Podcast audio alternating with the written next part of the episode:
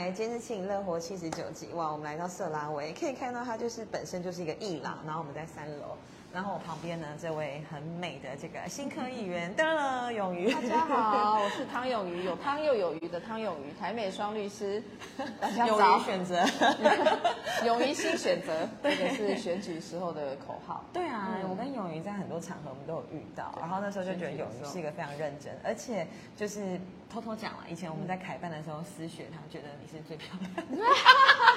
他超级，哎呦，偷偷爆料。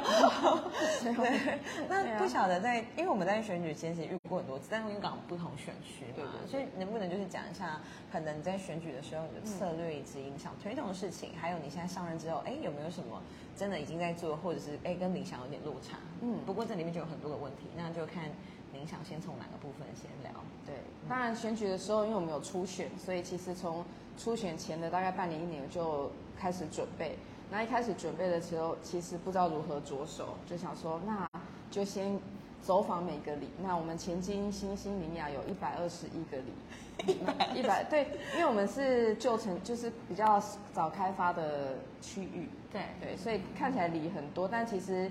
每个里的人数落差蛮大的，就是很很精致迷你的对对对，不像左营啊，或者是凤山啊，可能有一个里好几万人的那种里。我们的福山跟新上跟就大概是全国前三大人口的里。对，但是在前进新兴里啊，尤其像前进区、新兴区，可能一个里啊一两千人啊，甚至有几百人的那种小里，但它不是一开始就这么小，它也是随着这个时代的演变啊，我们城市重心的转移，人口慢慢的有所改变。但是一开始就想说，虽然这是一个我从小到大就生长在这里的地方，我是念新兴区的七贤国小、林雅区的五福国中，那也念前进区的高雄女中，不只是生活，那就学通通都在这个区域，其实很熟悉。但是也离家去台北读书啊，去纽约读书，在台北工作很久了，那需要重新的去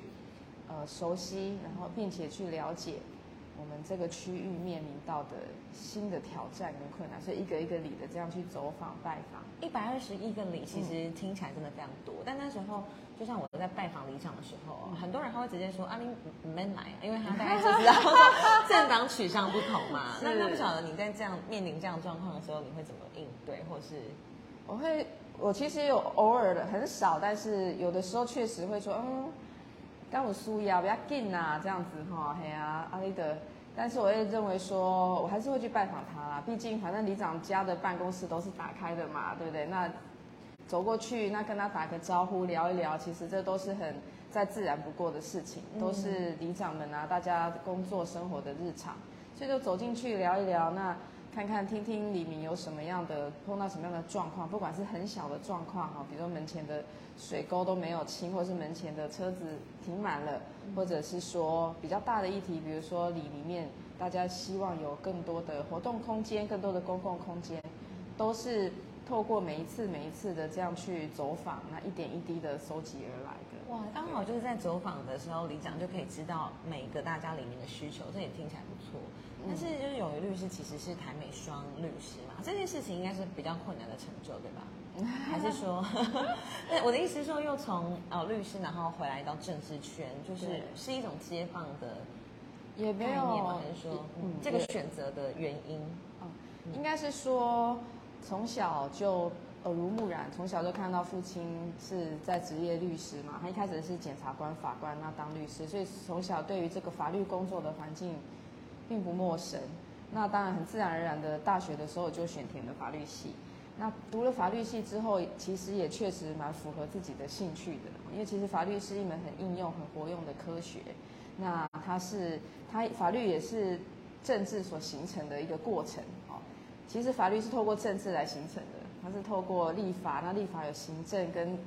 民众，还有各种不同的利益团体、各种不同的声音去互相的讨论出来的。所以法律的过程就是一个政治，那法律跟政治也是分不开的。那我。读了法律系之后，确实也发现到它迷人的地方。那所以大学毕业之后考上律师，那其实父亲家里会鼓励我说，你要去去看看，对，去国外看看，看看有什么国外做的好的地方，那把它带回来，那让我们的国家的环境、我们的法律可以更好。所以就呃申请国外的大学，那很幸运的申请到纽约大学，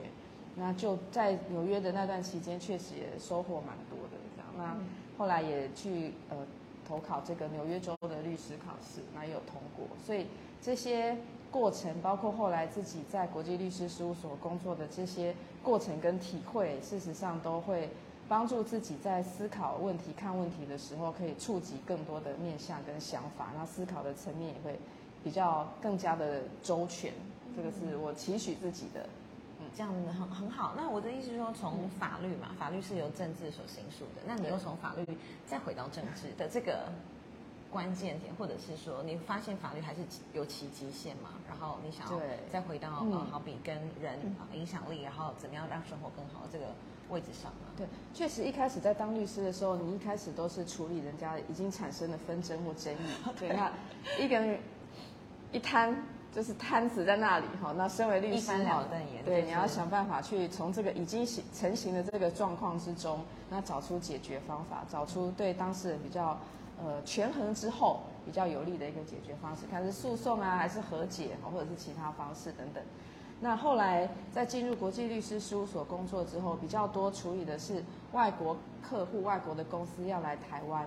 不管是他们来台湾做投资，或者是他们在台湾发生的争议。那所以这时候看的面向又更广了。外国公司来台湾投资的时候，就好像我们去一个陌生的地方，那他们会想要了解台湾的法律规定是怎么样。那同时他很了解说。那这些法律被执行的效率是怎么样？是很严格的被执行，还是说有这样的法律，但是执行上面其实是有时候会有弹性的？对对对，他们会需要律师来评估他们进入一个新的市场的一个法律风险。那进来了之后，成立公司，成立一个商业的主体，然后再慢慢进行各种交易，缔结各种合约。那不管是跟私部门订订订立合约，或是跟公部门订立合约，那身为律师也要从中去协商谈判，去找出一个可以呃达成客户目标的方向。那这个在这个过程当中，就会发现说，哎，其实我们的法律会有很多其实还可以需要在更改进的地方，或是跟其他国家相比，可能法制上呃可以在更健全的地方。那这个时候就会发现说，确实律师的工作。它是在一个限定的环境之下、限定的条件之下去找寻突破点、找寻新的方式。但是如果能够更进一步在法制上能够做更多的突破跟这个改善的话，其实我们的这个整个政策、整个环境都会更顺畅。嗯，等于从源头来来想，对对来看还有什么可以更好的地方。嗯，那那时候就是有律师在就是上任前，你特别着重在哪些地方，然后想要来跟大家提到？好比说你的证件，然后以及你现在正在做的事情，在前进新型理想，当然第一个我们就是面对的是我们这个生活圈的商圈的一个没落的状况，所以我会特别关心说，针对这些，比如说新爵江商圈啊，那呃中央公园商圈、南华市场，还有我们以及传统的市场哈，这些市场如何去再进一步的去更新，进一步的去有它新的风貌。那再来的话，就是我们的都市更新跟这个围绕重建。确实，我们这个区域，尤其像我的办公室所在的美丽岛站，哈，中山跟中正的交汇点，事实上呢，它周边的这个建筑物都已经相对来说比较老旧，对，那也利用率也很低。那所以我说，我希望能够启动一个都市更新的讨论，哈，在我们这个区域里面，尤其希望市政府除了呃我们国家驻都中心有推动大面积的。住宅跟都市更新的这些专案之外，那针对中面积、小面积或个案的这些围绕重建跟都市更新，也都可以更积极的来推动。那参考国外的案例，让我们城市有新的风貌。另外就是包括我们这个区域的休闲场域，包括是各种中型的或小型的公园，那我都希望说政府可以在参考一些更多的案例，做更有符合周边居民需要，那也更有。友善，那更有美学文化的一种公共空间的设计跟规划，这个是我未来希望推动。那另外就是亲子馆，就是我们现在叫育儿资源中心。我发现说，呃，相较于偏少偏少，因为我之前在北部工作生活，所以相较之下，北部的这个亲子馆啊，育儿的资源，还有小朋友可以参加的活动，高雄与之相比，北部真的是多了非常多，而且种类很多元。那高雄的话，相较之下就比较少，所以我希望就说透过政府公部门的力量来去推动补助我们的，不管是公部门自己去推动，或是我们补助有心于此的社团去推动这方面的活动，跟不管是软体或硬体的规划，我都希望能够在这些层面上可以开始一步一步的开始往前走。听起来就是跟我们每一个人生活非常息息相关的议题啦。从居住，我们怎么样围绕重建，然后到经济怎么繁荣起来。像新月江那时候，我在学生的时候跟现在差了非常多，对对对，真的是心有所感。然后再到亲子啊、育儿等等的。嗯因为我真的觉得勇于是非常认真，因为那时候在这个魏武营那边有个活动，就是在讨论说儿童的游戏空间。那这件事情我们刚刚是提到台北嘛？那我不晓得你在纽约的观察呢？因为身为一个大城市，那他在做的时候，他有有什么样的一个可能值得我们学习的地方？对，纽约城市其实它最主要集中在曼哈顿，但纽约周边还有皇后皇后区啊，那旁边还有纽泽西，下面还有哈林区等，呃，上面哈林区，那下面布鲁克林区等等哈。那当然，主要的这个商业跟这个工作的环境是在曼哈顿区。那如果在这一区的话，确实它的大型绿地大概就是中央公园。那在但是在中央公园。旁周边整个曼哈顿区还有很多中小型的公园，那这个是呃，当然呃，爸爸妈妈在带小朋友的时候一些放风的地方。但很重要的是，呃，纽约它很特别的，它有非常非常多的艺文活动。对，就像我们现在来的这个空间，对，对，不管是画展啊、自然历史博物馆，或者是呃音乐剧等等的，那它都有一些适合各个不同年龄层的。的活动跟这个展览还有表演，所以其实在这方面，如果说小朋友他可以触及到的各种面向是很广的。那如果要运动的话，那可能也就去呃比较外面，比如说布朗 Bronx 那里有动物园。那我们的那个纽约有两个球队，有两个球场，那这些都是呃运动方面小朋友可以去做的。但是以纽约这个大都会来讲的话，我觉得它可以借鉴的是这些展览啊。活动啊，适合亲子、适合小朋友的这些表演，是呃我们高雄这边可以再更加多多去推广的。对，其实我们好像不是没有人才，而是没有没合在一起。像我都一直觉得试运主场馆就是很空。然后好像可以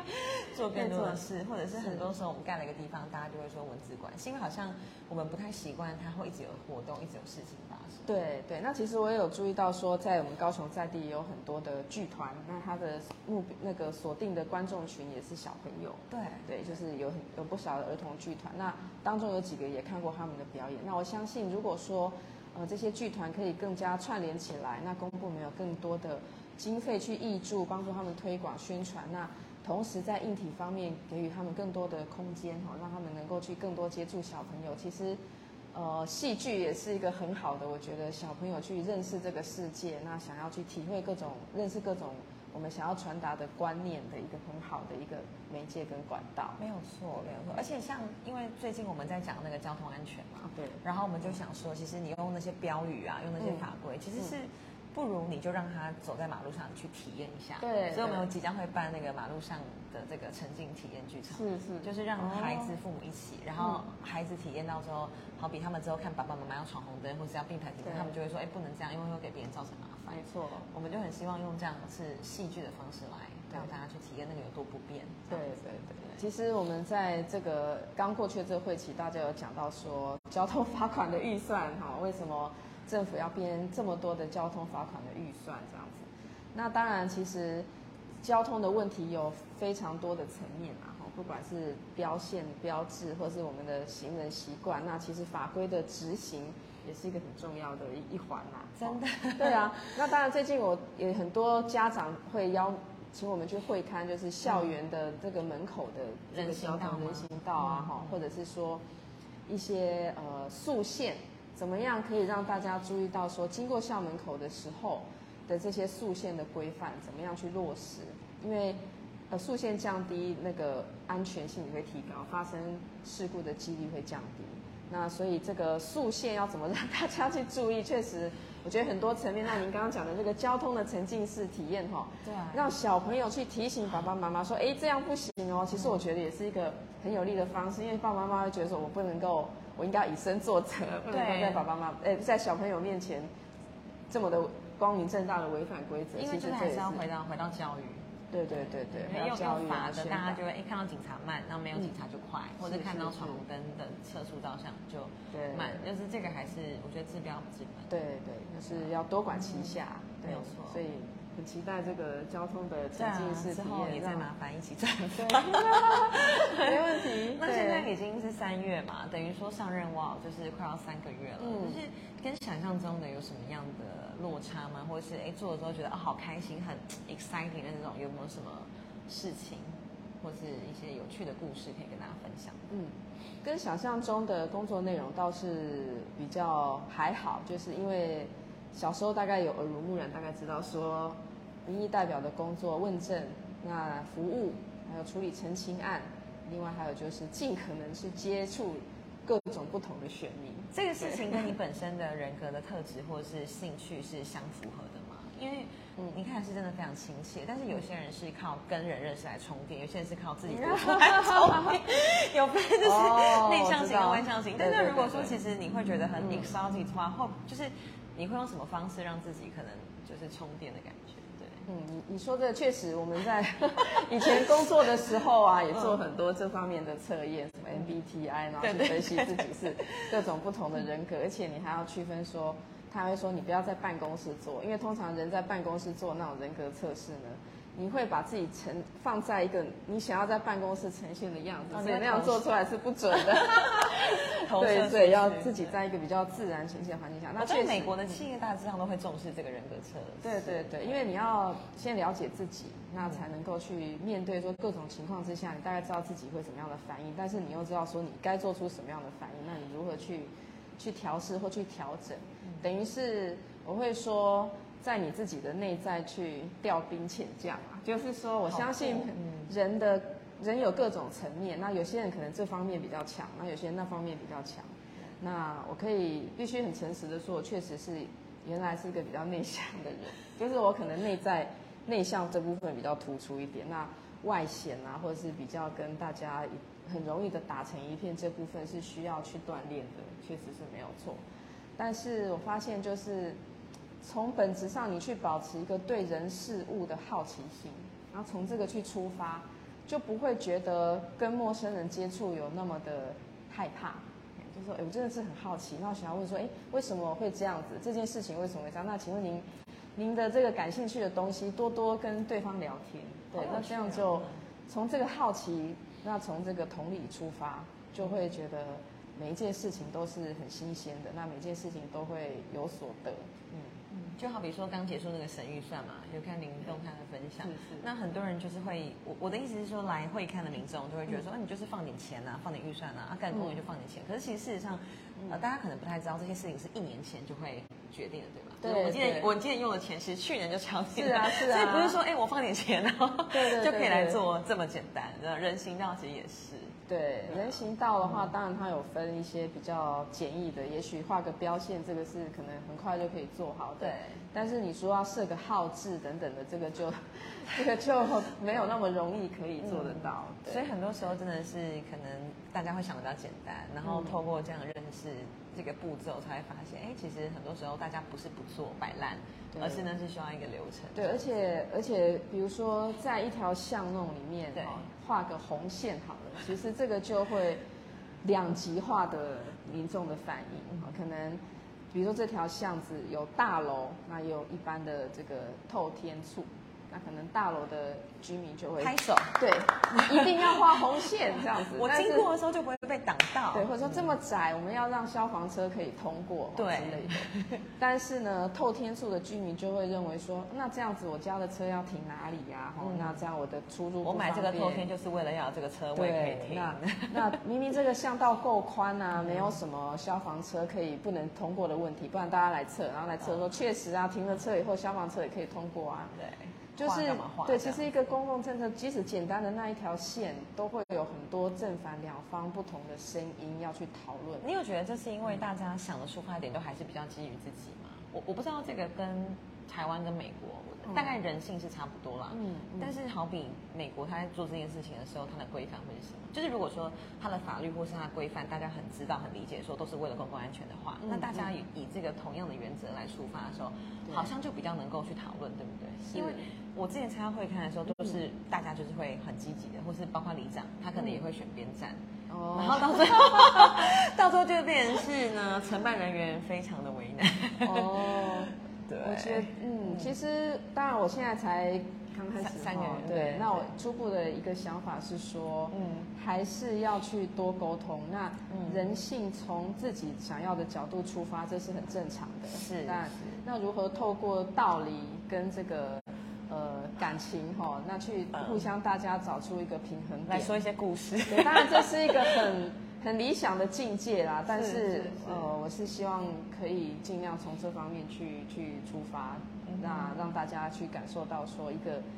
这么一条线的形成哈。那当然有的时候其实会刊的结论，那结合了听取了各种不同的意见，最后做出来也许。不是只有单纯的一条线，它或许有一些其他的折中方案。是，哎，有些时候是好比前半年画右边，然后后半年画左边。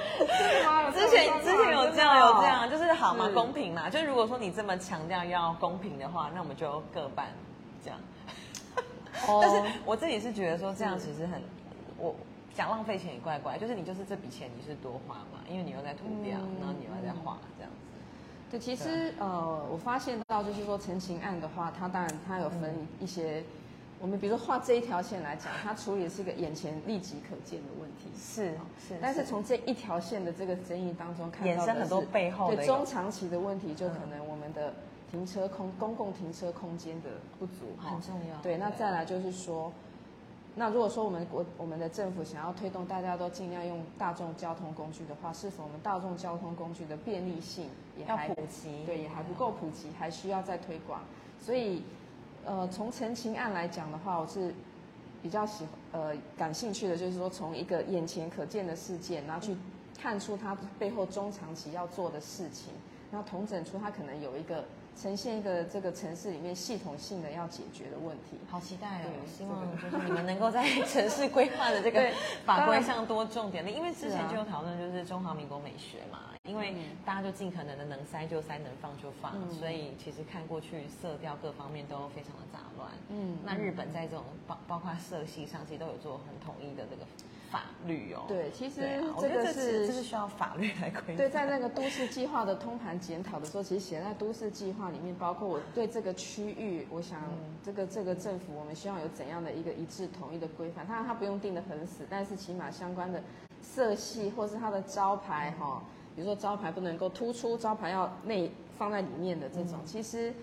在呃台北市有一些区域也有这样类似的规范，会针对这个区域想要呈现的整体的这个形象，会做一个原则性的规范，让大家去遵守。那其实这个在。高雄市也是可以逐步去推动的，加油！然后那时候在选举期间，其实我蛮印象深刻，因为像永律师您的那个看板跟帆布，我觉得都是属于好看的，就是色系简单，然后是好看的。我觉得这件事情可能未来，就因为选举又快要到了，我好担心的看板海，因为我觉得那个真的是很妨碍城市的市容。这样有右青的看板跟文宣品，我也都印象很深刻，谢谢。对，面纸啊那种，其实我会。会抓住我的眼睛，感想要看，对，是一个很好的人。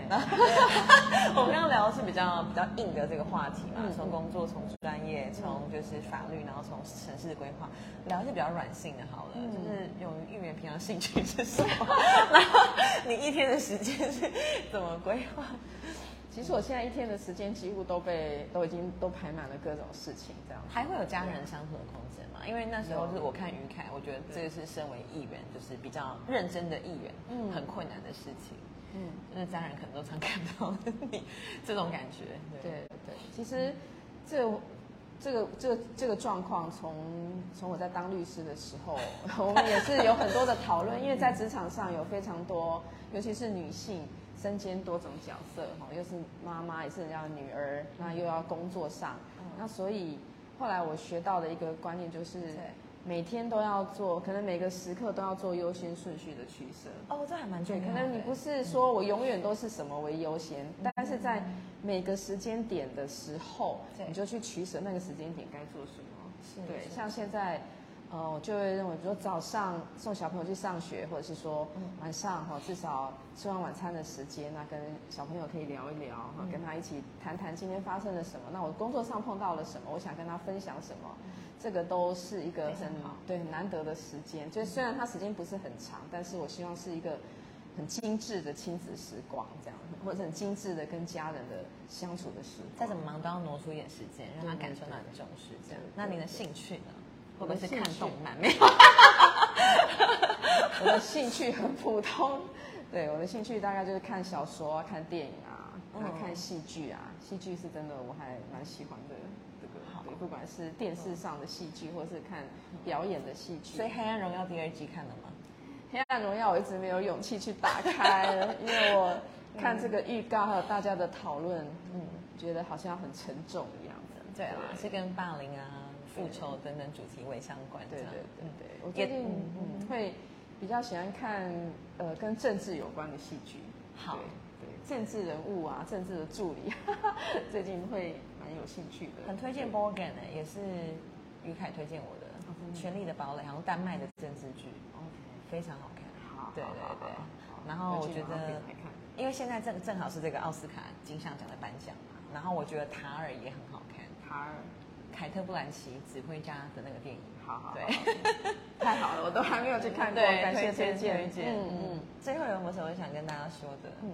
那感谢大家今天收看直播。那未来呢，其实很期待我我在走访的过程当中，发现选民非常的多样。那有很